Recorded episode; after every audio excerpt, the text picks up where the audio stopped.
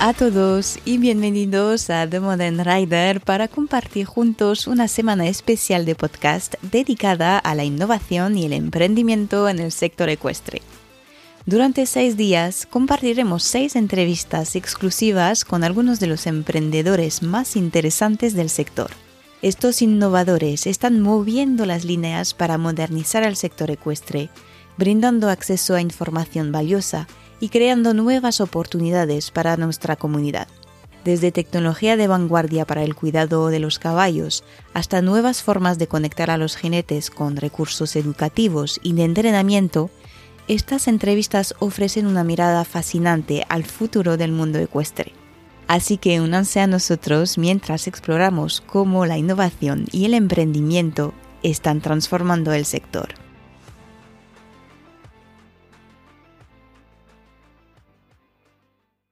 Para estrenar este nuevo formato estoy muy emocionada de presentaros a nuestro primer invitado, que ya muchos de vosotros conocéis. Estoy hablando de Mario Soriano, un quiropráctico equino y emprendedor apasionado por el bienestar de los caballos. Mario es experto en rehabilitación equina y un precursor en este ámbito. Está siempre dispuesto a mejorar la experiencia de sus clientes y a difundir sus conocimientos para mejorar el bienestar equino. Ofrece soluciones innovadoras como productos de origen vegetal para el cuidado del caballo o a través de su app eHorse en la que comparte cursos y consejos en biomecánica equina. Además, Mario es el director de dos centros pioneros en España de rehabilitación equina y su enfoque vanguardista ha ayudado a muchos jinetes y caballos a mejorar su rendimiento y calidad de vida. Es un placer tenerlo una vez más en el podcast para que nos comparta su experiencia desde esta nueva perspectiva.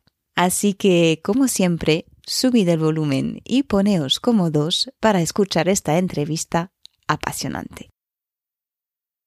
Muy buenas tardes, eh, Mario. Muchísimas gracias por aceptar una segunda vez de pasar detrás del micrófono de The Modern Rider, porque los que no lo saben, pues ya eh, tuve la suerte de entrevistarte, era bastante al principio, creo, el primer año de, del proyecto, para que hables pues de tu, de tu trabajo y de tu experiencia dentro del sector y de la, como quiropractor y, y experto en rehabilitación. Y hoy eh, porque además de ser un muy buen eh, profesional al nivel de lo, que haces en el terreno con los caballos, también eres un emprendedor ecuestre que destaca por todo lo que emprendes, eh, para decirlo claramente, que sea a través del desarrollo de una aplicación que pueden usar tus clientes o cualquier persona que quieran aprender un poco más sobre la biomecánica del caballo, los estiramientos pero también desarrollaste eh, una línea de productos que haces tú mismos para acompañar tus tratamientos y apoyar a, la salud de los caballos en, general. Y también puedo mencionar el, centro de rehabilitación. Bueno, tienes dos, si no me equivoco, uno en Valencia, uno en el norte de España. En fin, y, eso dentro de, otras cosas porque eres bastante activo en, la, en las redes y la forma de comunicar con, con tu tus clientes y demás. Así que eso quería aprovechar para entrevistarte esta vez para esta semana especial sobre emprendimiento y innovación dentro del sector, para que puedas contarnos un poco tu experiencia. Bueno, pues nada, encantado. Yo eh, me parece fantástica la idea porque además eh, es como un terreno un poco no investigado en el terreno ecuestre, porque estamos muy acostumbrados a hablar de lo de siempre, entre comillas, aunque le demos otra perspectiva, pero bueno, la biomecánica, el saddle fitting, las lesiones, la equitación, eh, todo esto está muy bien y, tenemos mucho terreno por delante, pero parece como que el mundo del caballo, esa, esa I más de más I que ha llegado a otras muchas facetas, pues que le cueste un poco más de, de entrar. Entonces me parece súper interesante esta iniciativa para que conozcamos proyectos de, de otra mucha gente. Mm, me alegro que, te guste esta idea. Pues sin esperar más, eh, vamos a, empezar con las cuantas preguntas que tengo, que me tuve que cortar un poquito, pero es un formato un poco más Lo que necesites, vamos allá. Em, primero, bueno, hablando esto de tu recorrido como emprendedor, que sea dentro del sector ecuestre, te quería preguntar un poco cómo ha sido tu evolución, en el sentido de que si siempre has tenido muy claro todo lo que querías construir o mm, sino que fue según las oportunidades que se han ido dando a, lo largo de, tu, de este recorrido. Pues las dos cosas, ¿vale? Es decir, ha habido, ha habido una serie de cosas en la que donde yo tenía claro que tenía que construir, lo que pasa es que muchas veces uno tiene como esa idea intuitiva de que creo que necesito hacer esto, pero uno no, le sabe, no, no sabe bien la forma porque ni siquiera se ha construido. Es decir, yo tenía, tenía una serie de cuestiones dentro de mi cabeza, por ejemplo, en relación a, la estrategia de comunicación de mi trabajo y de marketing digital, eh, y, ahí apareció la app, eh, apareció iHorse, ¿vale? Pero, pero yo no, no, desde el principio no estuve concibiendo voy a hacer una app, ¿vale? Eh, entonces fue un poco sobre, sobre, el día a día y sobre un proceso, em, al final yo creo que todos los profesionales que nos movemos en el sector ecuestre tenemos que aprender eh, el concepto del valor añadido. Es decir, eh, y me da igual, y me da igual en, el, en, el, subsector en el que nos movamos. Es decir, clases de equitación puede dar mucha gente, pero clases de equitación con un valor añadido y una buena experiencia da mucha menos gente. Y ese es el verdadero factor diferenciador. Entonces, yo en los ámbitos en los que me he ido moviendo, que mi terreno es el de la rehabilitación y la quiropráctica y la osteopatía y la biomecánica, siempre he ido intentando investigar eh, qué cuestiones podían un poco añadir pues ese, broche final que dices, bueno, la diferencia muchas veces entre un buen tratamiento y un mal y, un tratamiento supremo, ¿vale?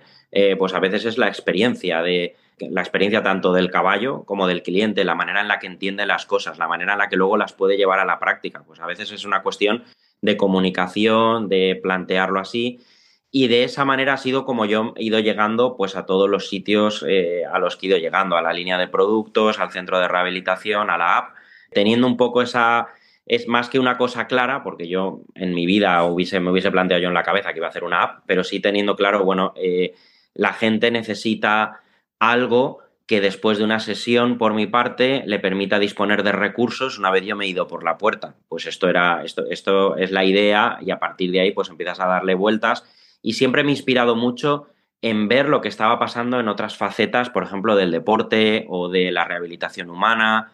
Entonces, eh, a, mí, a mí la iHorse pues fue una iluminación de decir, bueno, necesito añadir una serie de cuestiones a las visitas, porque al final un limitante, por ejemplo, que tenemos en nuestro trabajo es que a veces vas, en, tratas el caballo, en ese momento la persona lo tiene todo meridianamente claro, pero pasan dos semanas y ya no lo tiene meridianamente claro lo que tiene mm. que hacer.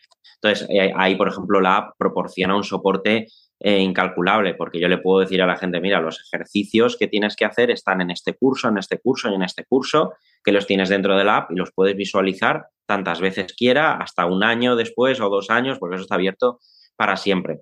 Entonces, eso que eso yo lo vi eh, a partir de aplicaciones donde aplicaciones de fitness de humana. Empecé eh, pues las típicas horas tontas que uno pasa deslizando por Instagram y te salen anuncios y de repente vi una app de, preparación física y fitness en humana y dije, caray, ¿esto por qué no está en, caballos? O sea, eh, y entonces en eso siempre la verdad que he sido muy echado para adelante y he dicho, bueno, pues si no está en caballos lo hago yo. y ya mm. está. Entonces, en eso la verdad es que siempre he sido he sido una persona más bien de, hacerlo y luego mirar hacia atrás y recapacitar. Esto tiene ventajas y también muchos inconvenientes, pero bueno, eh, como siempre le digo a veces a, alumnos que tengo de veterinaria, digo, mira, al final el trabajo del pionero es muy duro, pero es cierto que el pionero luego sienta los estándares. Eh, pues tienes que abrir, eh, es compararte un poco con ese rompehielos que le cuesta avanzar pero bueno, al final el rompehielos es el primero que llega siempre a los sitios. Los de detrás lo tienen más cómodo porque ya está abierta la brecha, pero, pero tú siempre llegas primero, ¿vale? Y siempre tienes un poco pues esa, ese beneficio que concede el, emprendedurismo al, pionero. Hmm, claro. Y luego imagino que para tus demás proyectos fue más o menos la, la misma, el mismo proceso. Sí, totalmente, totalmente. Bueno, aquí al final confluye una circunstancia que es que cuando tú ya tienes esta manera de ser y empiezas, eh, y empiezas a, coger un poco esta filosofía de trabajo en la que buscas el elemento disruptivo, buscas lo nuevo, buscas lo que no ha hecho nadie, obviamente manteniendo todo lo bueno que ya tienes, pues no, no se trata, nadie renuncia a una cosa para tener que hacer otra. Pero cuando ya tienes esa, esa filosofía, de repente empiezas a, empiezas a ver destellos de cosas y la verdad que, no he hecho más cosas porque honestamente no tengo más tiempo, pero tengo una recámara de ideas eh, para siete vidas en relación, en relación a los caballos. Pero bueno, lo mismo sucedió, por ejemplo, con el tema de los productos. Yo me, siempre he sido un apasionado en la medida que me he movido en el mundo de la rehabilitación, cuando ha habido que hacer una infiltración, un tratamiento convencional, yo siempre he derivado a su veterinario, pero siempre me he movido eh, y he creído mucho en determinados suplementos que tienen un gran potencial dentro del cuidado de la salud del caballo. En relación a esto, pues bueno, yo por ejemplo recomendaba productos y al final eh, la situación cuál fue, pues que de repente uno de estos productos que yo recomendaba venía de Reino Unido y entonces vino el Brexit. Y como vino el Brexit, pues la gente me empezó a decir, oye, mira, es que esto me funcionaba genial, pero em, de repente me he dado cuenta que, que em, me tarda tres, al principio sobre todo, que las aduanas eran muy tediosas, tarda dos meses en venir, me vale más el impuesto que tengo que pagar de la aduana que el producto en sí mismo, pues bueno, mm. ahí al final tienes dos mentalidades. Yo podría haber dicho, pues lo siento mucho, ya encontraremos una alternativa, pero yo, yo dije, no, voy a buscar una alternativa y como no la encontré, pensé, pues si esto funciona bien, lo hago yo. y entonces, entonces busqué laboratorios que me pudieran, que me pudieran ayudar con la formulación y de hecho eh, mejoramos la formulación de, la, de, todas las cosas que, actualmente comercializamos. La formulación es mucho mejor de los, que los productos con los que yo recomendaba porque también di, tuve, eh, llámalo suerte, llámalo serendipia, de, encontrarme en mi camino con, con, químicos y con farmacéuticos que me fueron ayudando. Al final mm. uno llega en nivel de conocimientos hasta donde llega, que es su campo.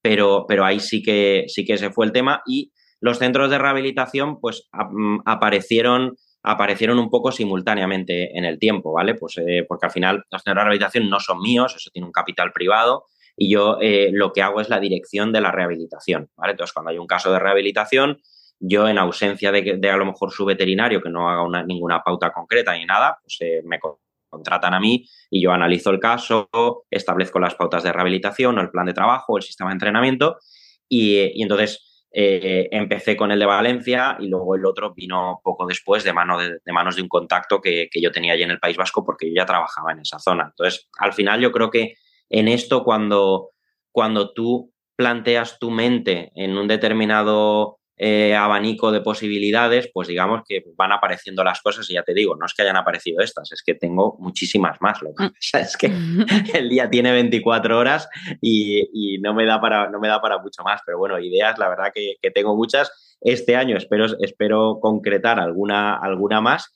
y bueno, pues productos iremos incorporando y seguiremos, y seguiremos haciendo cosas.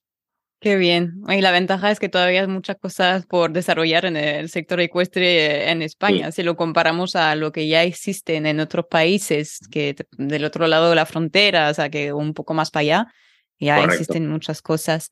También te quería preguntar qué desafíos hayas encontrado en este viaje empresarial, en el sentido que bueno, eh, que ya emprender en sí eh, van mm. con algunos desafíos, pero además son proyectos bastante importantes, desarrollar una aplicación, desarrollar un producto. Imagino que, que no, se, no, se creó del día para otro. ¿Cómo fue este proceso, este proceso? Pues, pues, pues fíjate, el, tema de la aplicación, hasta que yo supe lo que tenía que materializar, a mí me llevó un año y medio de, mm. pensar qué es lo que quería.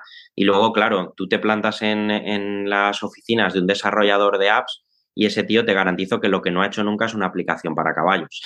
Pues, habrá, ha hecho de venta de viajes, de aplicaciones de apuestas deportivas, eh, ha hecho 200.000 cosas. Eh, los desarrolladores que a mí me lo hicieron me acuerdo que me comentaban, es que esto no lo hemos hecho en la vida, no sabe, claro, no, sabe, no sabían ni qué es un caballo, ni vamos, a poco que tiene cuatro patas, son informáticos y habían hecho hasta aplicaciones para compañías aéreas, para gestión de, me, enseñaron auténticas virguerías, pero, pero bueno, pues ahí, claro, cuando tú te plantas con, en esa tesitura, pues te lo tienes que idear todo, lo tienes que idear todo porque ellos eh, pues eh, para que te hagas una idea, las aplicaciones por dentro funcionan con un sistema que se llama como librerías, ¿vale? Que son como pequeños paquetitos de funciones que tiene la aplicación dentro. Entonces, hay como una serie de librerías que claramente encajan, es decir, pues al final, sin que lo quiera comparar, pues un paciente humano, un paciente equino, pues bueno, nombre, eh, sexo y, luego pues sustituimos el deportes practicados por disciplinas practicadas, ¿vale? Mm. Y ya está, y un poco lo tenemos, lo tenemos equiparado. Pero luego había otra serie de cuestiones que no tenían, que no tenían ningún tipo de, equiparación y que supuso pues trabajar la programación y tenerme que sentar bastante, bastantes horas con ellos. Lo mismo, por ejemplo, eh, te digo en el terreno de la línea de suplementos, donde al final vas, hablas con un químico y con un farmacéutico que llevan una trayectoria de 20 años haciendo suplementos para humano, pero te dicen, em, me, acuerdo, me acuerdo cuando yo incorporé eh, un saborizante a la boswellia, porque la boswellia, uno de los, uno de los handicaps que tenía inicialmente es que es un producto muy natural y, muy, y con una elaboración que tiene un proceso laboratorial muy complejo, pero a la vez es muy artesanal. Entonces, dependiendo de las cosechas, variaban, la, variaban los sabores, ¿vale? Claro, había caballos que de repente se lo comían muy bien, de repente no se lo comían, aquello me llevaba bastante de cabeza. Entonces decidí incorporar un saborizante, pero que fuera un saborizante natural, ¿vale? No nada nada de síntesis ni nada. Claro, cuando tú esto lo comentas con un químico o con un farmacéutico que no tiene ni idea de animales, bueno, me podéis incorporar un saborizante. Me acuerdo que me proponían eh, melón, eh, maracuyá, eh, cosas que los caballos lo olían y decían, bueno, pero esto. Está bien, pero... pero... esto qué es, ¿vale? Pues no, no, no tenían tampoco esa cultura ni en, ni en dosificaciones, ni en cuestiones de si es organolépticamente adecuado, o sea, si es palatable, si les gusta o no les gusta. Em, pues todo eso, eso por ejemplo también hubo que trabajarlo. Y cuando te hablo del, ya de los centros de rehabilitación, aquí ya ni te cuento, porque claro, eh, ¿cómo se hace una piscina para caballos? Eh, ¿Hay algún manual publicado? No hay nada, eso tienes que coger los planos, ver un poco el hueco que te queda, calcular ahí las, las pendientes, tirar mano de ensayo, prueba, error, ensayo, prueba, error, y a partir de ahí, pues bueno, eh, cuando haces una segunda piscina te sale un poco mejor que la primera y cuando haces la tercera ya te sale mejor que la segunda. Entonces, realmente es, es, difícil porque es disruptivo, eso es lo que te decía, el trabajo del pionero. Es decir, no, ahora mismo no puedes irte a ningún sitio donde haya, eh, digas, un manual o, o contrate usted a este arquitecto que es especialista en hacer piscinas para caballos. Esto no lo hay. Nos lo hemos tenido que ir inventando poco a poco sobre el ensayo-error y hemos conseguido, la verdad, que resultados muy buenos pero, pero te, te, tienes que armar un poco con el coraje de que muchas veces te mueves sin, sin referente alguno. Es decir, estás, estás tú solo, ¿vale? Porque si mañana tú te tienes que hacer una piscina en tu chalet, en tu, en tu terreno, pues para esa piscina va a venir cualquier ingeniero, cualquier arquitecto y lo va a tener claro. En cambio, para una piscina para caballos, pues eh, no vas a tener apoyo alguno, te la tienes que buscar tú la manera de a ver cómo lo haces, de qué manera lo haces y luego lo mismo vino en el terreno de eh, los protocolos de funcionamiento internos, ¿vale? Esto tampoco hay una... Es decir, por ejemplo, en los ámbitos hospitalarios, en veterinaria, hay, muy claros una serie de protocolos que tienen todo su sentido, zonas contaminadas, zonas limpias, los quirófanos, todo esto está súper protocolizado, pero los protocolos de trabajo en los, en los, centros de rehabilitación no hay ninguno, no, no puedes ir por ahí y preguntar, oiga, ¿usted qué protocolo gasta? ¿Cuántos minutos mete al caballo en la piscina? Esto lo hemos tenido que ir desarrollando también eh, sobre la propia experiencia, viendo casos y cuando llevas 100 casos, pues te sale mejor que cuando llevas 50 y cuando llevas 200, mejor que cuando tienes 100 y vas optimizando y al final es un poco cuando, cuando vas haciendo la fórmula de la Coca-Cola, que digo yo, que, bueno, hay gente que me pregunta, ¿esto cómo se hace? Pues no te lo puedo decir, que mm. esto es verdaderamente, esto es verdaderamente el secreto, el secreto de, todo esto. Mm. Sí, o sea, muchos, muchos ensayos, mucho tiempo mm, de reflexión y de organización. Mm. Y también es cierto que es algo que se entrena, es decir, conforme, conforme a, si, nunca, si nunca te expandes fuera de esa zona de confort, es decir, eh, uno, puede, uno puede adoptar, y es muy digno y me parece muy, muy respetable, la opción de decir, bueno, yo voy a trabajar con los suplementos que hay en el mercado, aunque no me gusten, porque no tengo por qué meterme a desarrollar un suplemento. Entonces, si tú en las diferentes escenas empresariales estás siempre dentro de la zona de confort, las habilidades internas que desarrollas para afrontar un elemento nuevo son nulas. Mm. Eh, la primera vez, apenas te cuesta, pues esto es como el primer día que conduces, el primer día que conduces vas nervioso, no sabes, no sabes dónde está el pedal, miras 20 veces y poco a poco cada vez te vas dotando de más, de, más y más y más habilidades hasta que llega un momento que hasta lo haces en automático, casi no sabes ni lo que estás haciendo. Mm. Eh, pues en la emprendeduría es exactamente igual. Conforme abandonas un, espacio, eh, también internamente a nivel de habilidades de emprendeduría básicas, tú te nutres y dices, bueno, esto yo ya lo sé porque ya pasé por aquello en, en mm. otra ocasión y ya sé, pues, por ejemplo, cuando yo empecé con, las ventas de productos, primero de infoproductos, luego de infoproductos en la app, luego con los productos físicos de, de la línea de suplementos, pues hasta que interiorizas la manera en la que cómo voy a coger el producto, lo voy a automatizar para el empaquetado, para que pase el producto, la pasarela de pago, qué tipo de pasarela de pago, cómo todo eso la primera vez es un faenón. Cuando dices, bueno, ahora voy a meter el producto número X, eso ya está todo hecho y cuando te surge una cuando te surge un problema rápidamente sabes bueno pues en lugar, en lugar de esto se soluciona en lugar de con esta compañía con esta otra compañía y haciendo un empaquetado así y haciéndolo pues es una habilidad que se entrena cuantas más veces sales de la zona de confort, más rápido vas. Mm.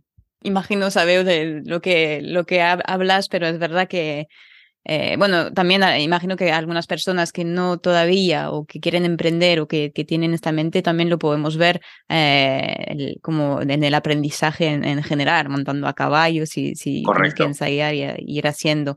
Hablas de habilidades, lo que me da un poco para la, próxima pregunta que estoy segura que muchísimas de personas se hace, mm. em, es cómo organizas tus semanas para conseguir que encaje todo, tanto lo profesional como lo personal. Ahí, ahí, puedes añadir que tengo dos hijos.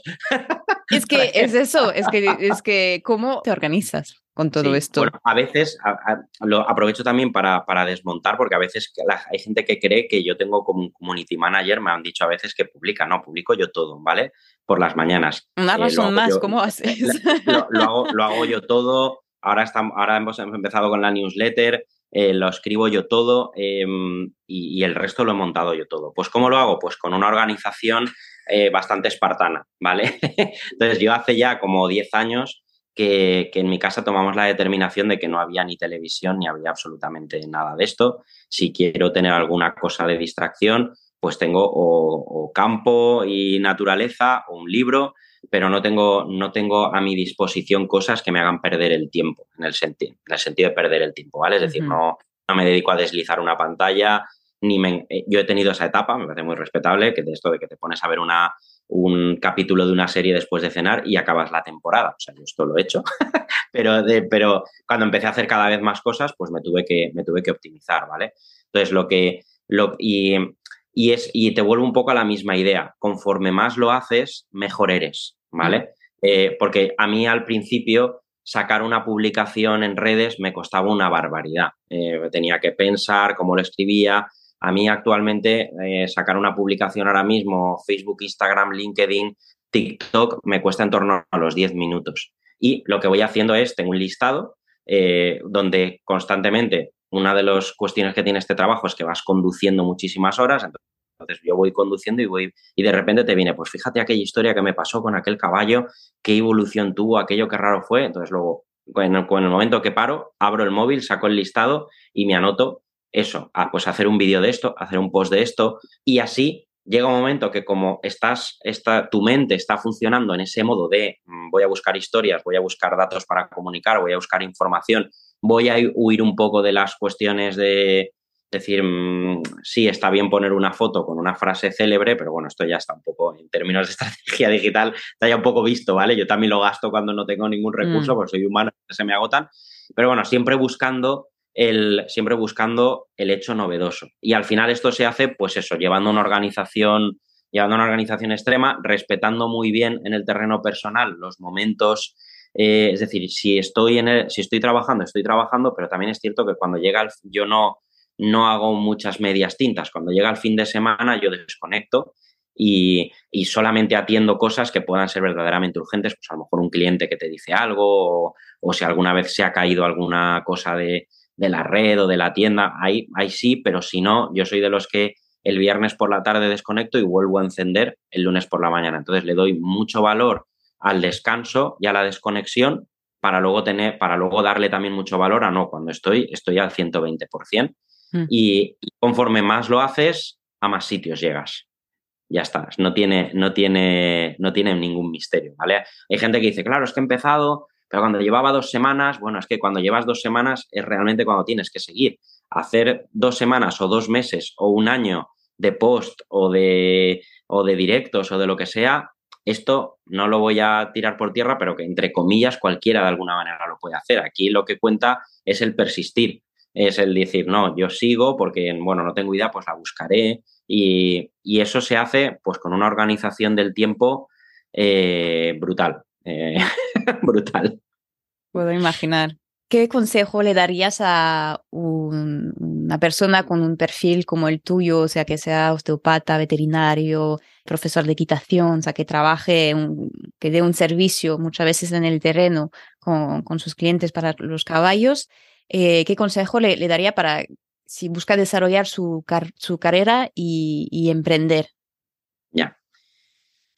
Yo el consejo que le, a ver, em, al final es muy válido y muy respetable y muy honrado, pues a lo mejor un osteópata un profesor de equitación que quiera hacer lo mismo que se ha venido haciendo anteriormente, ¿vale? Pero exactamente igual que ahora, por ejemplo, eh, mm, ves una clase de equitación, yo recuerdo hace 30 años el profesor en el centro de una tanda gritando porque no le oía el último y hoy día pues ya se va con unos casquitos y, está el, el profesor hablando y el otro está escuchando tranquilamente, no hay voces. Es decir, hay cosas tecnológicas que hemos visto claramente cómo las hemos podido ir incorporando a la equitación. Eso si nos hubiesen dicho hace 30 años, con el profesor gritando en el centro de la tanda, talones abajo, espalda recta, nos hubiesen dicho, no, en 30 años estará el tipo con un pinganillo, no se oirá ninguna voz, no nos lo hubiésemos creído. Entonces, para mí hay, aquí hay dos reflexiones de cualquier profesión que se mueva en torno al mundo del caballo. Una, piensa algo diferente eh, que se puede incorporar y que genera un valor añadido, no para ti, porque lo fácil es pensarlo para ti, ¿vale? O sea, aquí verdaderamente el salto añadido, es decir, eh, pues a lo mejor tú eh, o yo, yo puedo pensar, pues fíjate, con esta técnica yo acabo antes los caballos, tal, bueno, sí, vale, o, los casos van mejor, vale, esto es una mejora para ti, para el caballo, pero también tiene que haber una mejora también para, para el cliente. Entonces, piensa en un elemento nuevo que te permita generar un valor añadido, es decir, porque al final en, cualquier mercado que se precie, eh, si tú tienes el producto A que ofrece tres servicios y el, producto B tiene el mismo precio y ofrece seis servicios, tú siempre elegirás el B. Entonces, piensa algo así y luego em, le tienes que dar mucho valor en esto al final a cuál es la experiencia de tu cliente. Y esto yo a los alumnos de veterinaria no me canso de explicárselo pero esto es exactamente exportable a cualquiera de las profesiones que se mueva en torno al mundo del caballo. Y siempre pongo el mismo ejemplo. Cualquier canción que a ti se te pueda ocurrir ahora está gratis en YouTube, pero tú seguro que elegirías ir a un concierto de tu cantante favorito. ¿Por qué? Porque la experiencia en el directo no es la misma que en el vídeo de YouTube.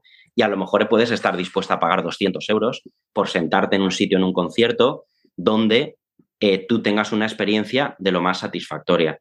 Entonces, la gente que no entienda que el mercado de la equitación, como cualquier otro mercado empresarial, se mueve en el escenario y en la turbina de todos los mercados empresariales y que los mercados empresariales al final, ¿qué es lo que, es al final lo que está, entre comillas, triunfando o teniendo más expansión? Las cosas que llevan asociadas una experiencia favorable, ¿vale? Mm. Eh, esto tiene muchísimos hándicaps porque, por ejemplo, a mí a veces me toca dar malas noticias.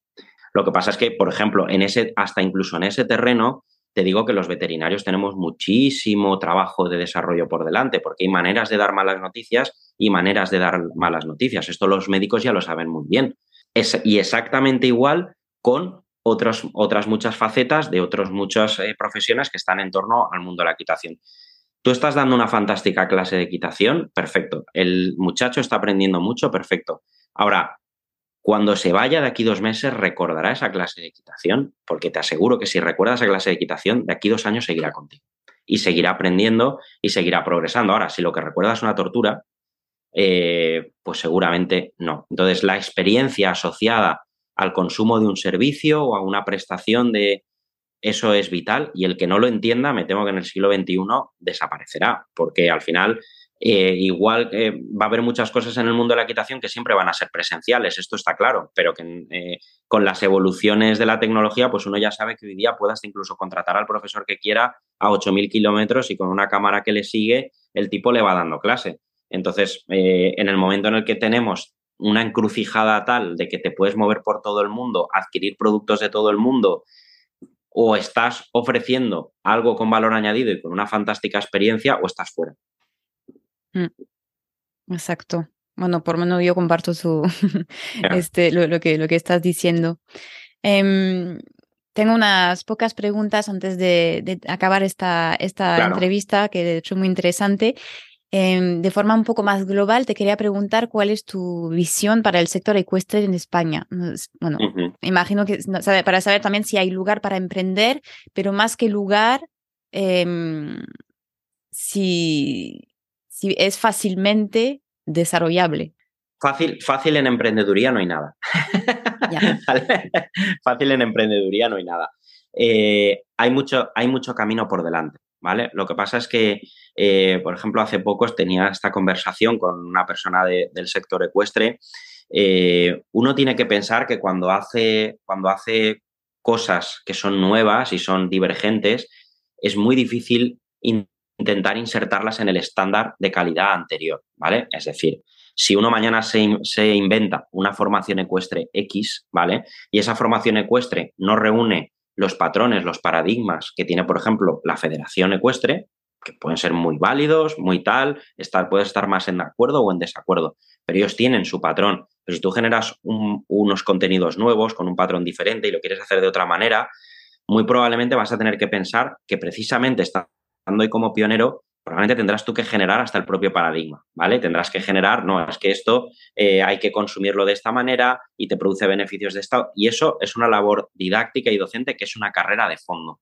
Entonces, cualquier, eh, yo creo que en el mercado, no solamente España, hablo el mercado latinoamericano en general, tiene eh, interesantes oportunidades de emprendeduría. ¿Por qué? Porque creo que en la equitación hemos incorporado en el caballo hemos incorporado un montón de medios tecnológicos del lado de la salud, pero faltan muchísimos medios tecnológicos del lado de la valoración de la equitación, ¿vale? Es decir, tenemos todavía una valoración de la equitación que muchas veces es subjetiva, ¿vale? Y yo con esto, y, con esto alguna, alguno seguramente se me estará echando ya eh, encima. Eh, no estoy hablando de que todo tenga que ser como un autómata, pero sí que estoy hablando de que hay determinados valores que se mueven en torno a, la equitación y a la biomecánica del caballo que sin que tenga que ser por una lesión en el que ya actúa un veterinario, sí que pueden tener una optimización, ¿vale? Y en esa optimización hay muchos proyectos a lo largo del mundo. Los tensiómetros de riendas, las, mandas, las mantas persurométricas para ver cómo descarga tu pelvis, eh, miles, ¿vale? los acelerómetros que se colocan en, que se colocan con unos em, protectores en las cañas del caballo, es como un protector, pero dentro lleva un acelerómetro y te informa del caballo cómo se va moviendo. Es decir, eso no le va a restar carácter humanista o artístico o empático o emocional a la equitación, porque yo siempre pongo el mismo ejemplo. Tú, tú vas a un museo y ves las meninas de Velázquez y un físico te puede decir absolutamente toda la física que hay ahí de los colores, de la pincelada, de tal y cual, pero a continuación un físico no te puede decir el impacto que eso genera en ti, ni probablemente tú sabiendo la física del cuadro lo podrías reproducir. Pero sin duda, si tienes los datos objetivos, lo entiendes todo mucho mejor. Entonces yo creo que ahí la docencia de la equitación y la valoración de la equitación, sobre todo en el mundo deportivo, ahí tiene que dar un salto eh, cuantitativo y cualitativo.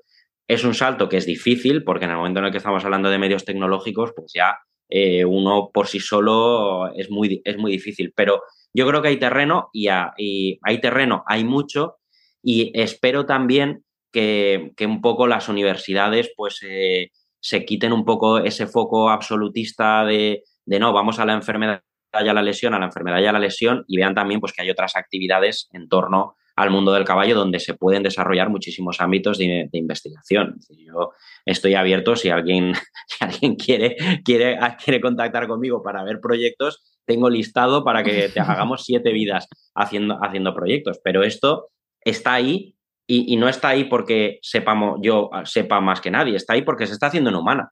Es decir, se está, se está haciendo en humana. En humana, un ciclista se pone en una bicicleta en un laboratorio y sabe los vatios que realiza cada pedalada y sabe la posición y le ajustan un montón de cosas. Pues eso mismo hay que trasladarlo al mundo de la equitación. Y luego seguirá siendo irreproducible, fantástico, unipersonal y, afortunadamente subjetivo el tacto que tú tengas en las manos de las riendas de tu caballo. Ahí, ahí nadie va a poder, o la manera en la que tú acercas la pierna para que el caballo se mueva o se, o se enrosquen alrededor, eso va a ser muy difícil, ¿va? Entonces eso va a ser el carácter, eh, ese carácter subjetivo que afortunadamente va a seguir teniendo siempre la equitación, pero alrededor de eso existe una potencialidad de incorporación de cosas maravillosa no solamente en tecnológico, sino te, digo, por ejemplo, en el tema en el tema de los suplementos también, ¿vale? ¿Cuál es el problema que tienen los suplementos? Pues que, que, los suplementos no generan patentes.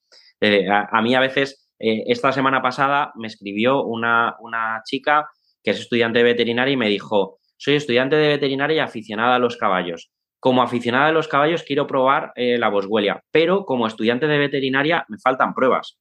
Y, le llamé y le dije, claro, que te faltan pruebas, pero es que no las vas a tener, porque yo con la boswellia en la mano, si me, si me paso por 20 universidades, nadie va a investigar porque aquí no hay una patente asociada, ni hay una compañía eh, farmacéutica con miles de millones que vaya a decir, por favor, investiguen esto, hagan un estudio con 200 caballos. No lo hay. Y yo soy un empresario unipersonal, que creo que hago bastante, pero, pero a eso ya no puedo llegar.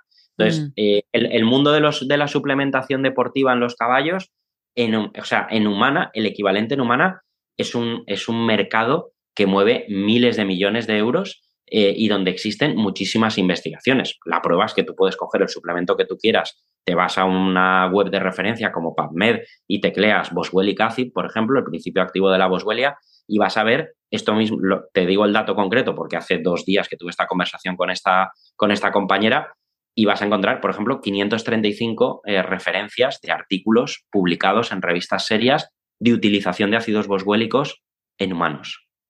Entonces, esto eh, también tiene un maravilloso recorrido por delante, pero hay que, hay que empezar a entender eh, un poco el cambio de paradigma y que aquí, por ejemplo, en el sector de la veterinaria, pues no estamos solo para no estamos solo para cuando hay una enfermedad, estamos para entender mejor la equitación, porque si no entendemos mejor la equitación como, como veterinarios, pues difícilmente podemos seguir ayudando más que cuando hay un diagnóstico de una lesión.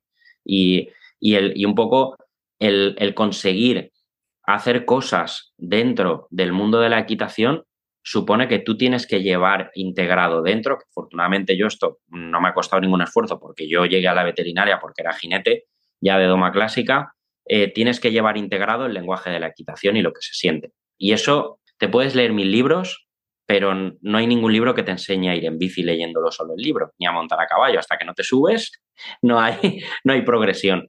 Entonces, hace falta que todas esas cosas se puedan, se puedan llevar y trasladar a todos esos escenarios y recorrido hay muchísimo, con muchísimo esfuerzo, pero te digo, yo soy muy optimista, soy muy optimista. Mm. Sí, sí, creo que hay todavía mucho camino por delante y también veo que la, genera, la generación más joven que tiene a lo mejor otro, bueno, está creciendo en otro tipo de, ambiente, que ya nacieron con todo el tema digital, que mm. De lo que puedo observar hay estas ganas también de emprender y, innovar. Así que bueno, ya, ya veremos con todo esto. Em, una pregunta que suelo hacer en, la, en el formato eh, como decir, regular de, de regularmente en, en, el podcast, pero en este caso te la quería hacer para este tema en, concreto, si, si tenías un libro que te ha marcado de emprendimiento o, que te ha ayudado en, en este camino em, empresarial. Un libro de emprendimiento. Pues es que no tengo, no tengo un libro como tal, ¿vale? Tengo, o sea, para mí siempre ha sido eh, un referente. Bueno, sí que pues por ejemplo, la biografía de Steve Jobs, ¿vale? Para mí siempre ha sido un referente de una persona em, que hace algo totalmente diferente, que no pasa por la universidad y que, sin embargo, cosas que hace ajenas al final le sirven para acabar generando un emporio del que luego se va fuera, pero luego vuelve. O sea, me parece, me parece una figura fascinante de cómo cogió ese mercado y le dio, y le dio la vuelta. Entonces, cualquier biografía de, Steve Jobs, porque al, final em, cuantas más cosas totalmente ajenas a la equitación el mundo de la equitación lea, más se va a enriquecer. Yo, yo soy el primero que en la, aquí estoy en mi despacho, en la biblioteca, yo tengo todos los libros clásicos que te puedas imaginar de equitación, de Nuno Oliveira, de James Phillips, de Philip Carr, los tengo todos, ¿vale? Mm. Pero claro, si todos leemos siempre esto, que es fantástico y creo que tiene que ser como la base, eh, que la nuevo no lo podemos incorporar a veces. Entonces hay que, hay que salir un poco de la zona de confort y decir, pues voy a leer algo que me resulte totalmente ajeno a, todo esto, ¿vale? Y entonces ahí cualquier lectura, a mí, a mí todo lo que ha sido biografías de Steve Jobs me ha parecido como, como una mente que allá donde estaba siempre generaba algo disruptivo. Entonces, mm. eh, eso es lo que nos tenemos que plantear en la equitación, porque aquí también quiero romper un mito, no todo lo disruptivo es bueno. Yo tú me has estado hablando de cosas que afortunadamente me, están, me han ido y me están yendo fantásticas, pero también he hecho muchos errores. Es decir, cuando, cuando, uno genera, cuando uno genera proyectos y dice, voy a hacer este proyecto piloto y voy a hacer esto y voy a hacer una prueba, pues hay cosas que no funcionan. O hay cosas que a lo mejor el mercado en ese momento no está lo suficientemente preparado porque no, porque no, ha madurado suficiente y no tiene el suficiente conocimiento. Las primeras veces que yo intenté generar ventas de infoproductos, concursos a partir de Internet, es que el, público que estaba acostumbrado a su grupito de Facebook y a las publicaciones y tal, lo metías, eh, lo metías en, en, una página donde contrataban un curso y lo veían y tal, y yo recuerdo que los informáticos que hacían aquello me decían, es que la gente no sabe ni dónde está tocando. O sea, en aquel momento, por ejemplo, eh, cosas que luego han seguido funcionando fantásticamente, como cursos online de muchísimos temas, pues en aquel momento no había, no había suficiente bagaje por parte de la gente. Entonces, no, con esto quiero decir que no siempre todo sale a la primera y no siempre todo es un pelotazo de que te, tienes la maravillosa idea y todo gira fantásticamente. No, le tienes que dar muchas vueltas para ver cómo, y mientras tanto, pues una labor, como si dijéramos, de, evangelización de, del, público, porque a veces hay cosas que no saben o, no entienden. Mm, exacto, es verdad. Antes de concluir con esta entrevista, te quería preguntar si hay algo que te gustaría añadir o a lo mejor una pregunta que te hubiera gustado que, te haga para, para comentar una cosa. Jo, pues eh, es, que, es que has tocado todos los.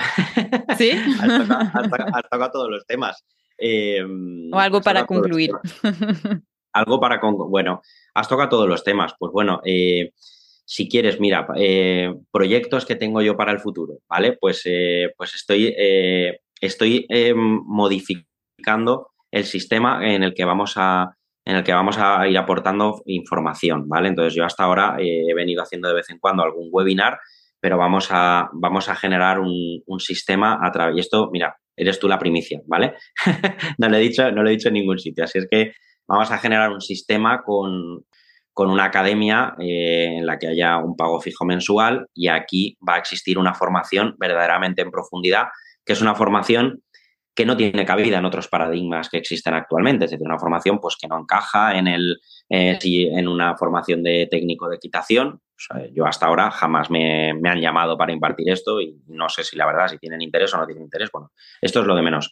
Eh, pues, por ejemplo, si yo te hablo del entendimiento de la anatomía del contacto del caballo, pues esto eh, tendrá hueco aquí, ¿vale? Y tendrán hueco así un montón de cuestiones para los que luego vamos a generar una, unos certificados acreditativos de cursar estos, estos cursos, valga la redundancia, que estarán amparados por el Instituto de Osteopatía Veterinaria, que de nuevo es algo que me tuve que inventar yo, porque no había, no había un sistema de acreditación para la formación osteopática en, en España. Por ejemplo, la formación osteopática tanto de perros como de caballos no tenía un estándar, cosa que es lo más normal del mundo en Francia, en mm. Alemania, en Inglaterra. Aquí en España no existía ningún estándar, ¿vale? Y, me acuerdo que me llamaron de Bruselas para, porque estaban elaborando una normativa europea en relación a la estandarización de las formaciones de osteopatía animal mm. en todos los países de la Unión Europea.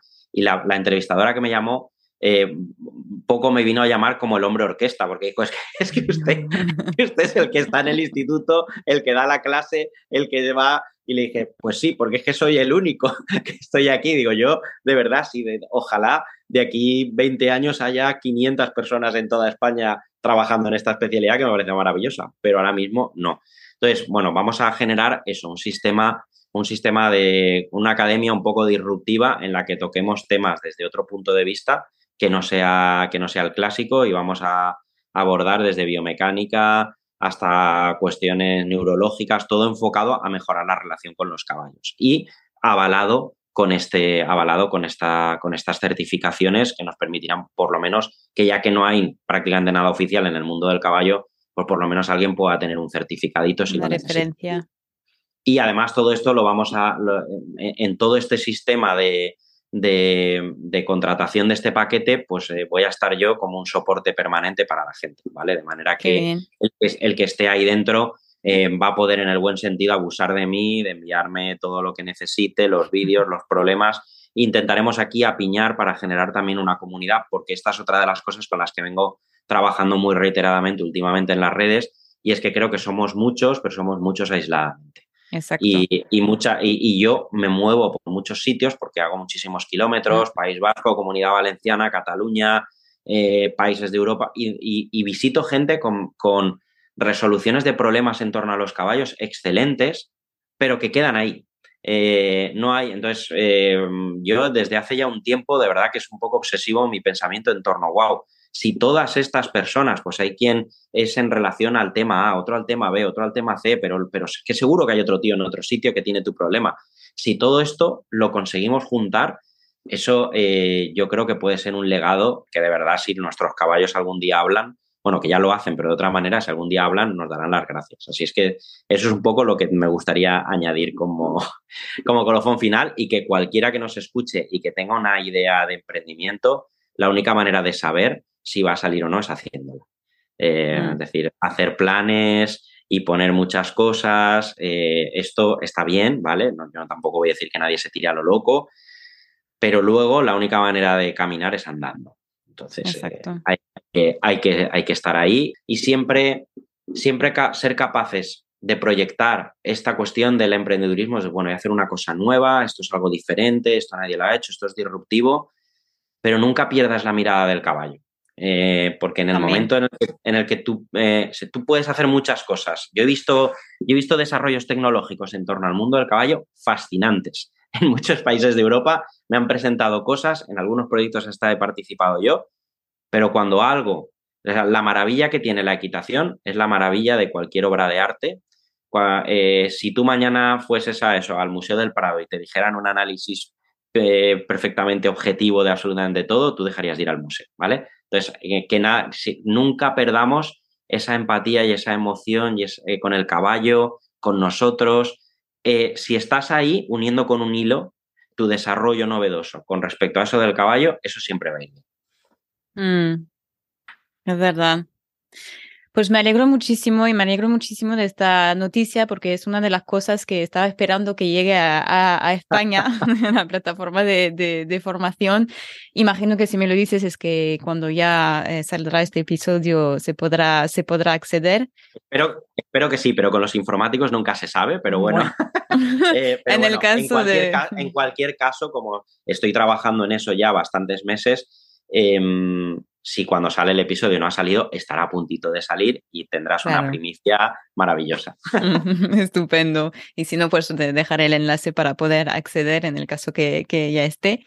Y muchísimas gracias, de verdad, por todo lo que compartes. Estoy, estaba segura de que iba a salir fenomenal esta entrevista porque otra vez tienes esta mente de emprendedor. Lo que dices tú, seguramente hay muchas personas que tienen la idea, pero a la hora de ponerlo en marcha, pues eh, se quedan un poco rechazados y, es mucho valor lo que tú lo que acabas de contar y todo el recorrido que has hecho hasta ahora, que sigues haciendo, porque requiere eh, mucho coraje también y mucha resistencia. Así que oh. enhorabuena para, por todo, todo lo que haces, sigue, que sigas así de verdad y un placer como siempre, te lo agradezco. Nada, gracias Lucy y nada, un saludo a todos los oyentes y, también eh, enhorabuena por tu proyecto porque poner, poner voz a todo el mundo también es una manera de generar comunidad muy buena y muy bonita y yo también soy de, los seguidores de tus, de tus podcasts, o sea que, que también algún día tendremos que hacer como un encuentro de emprendedores a ver si, a ver si, a ver si unamos fuerzas y, también para que haya comunidad también en los emprendedores. O sea que también lo dejo ahí. Esto ya que lo haga otro, yo no puedo. Esto que lo haga otro, yo encantado de ir y de aportar.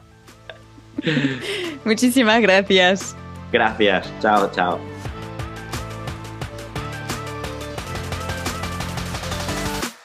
Y así concluimos este episodio en esta semana especial de podcast. Espero que estén disfrutando tanto como yo de conocer a estos profesionales apasionados y creativos que están creando oportunidades para el sector ecuestre. Pero esto no acaba aquí. Si sois emprendedores, profesionales o estáis trabajando en un proyecto ecuestre, tenemos una idea muy interesante que estamos preparando para vosotros. Queremos crear una comunidad unida que puedan compartir ideas, recursos y apoyo para seguir creciendo juntos.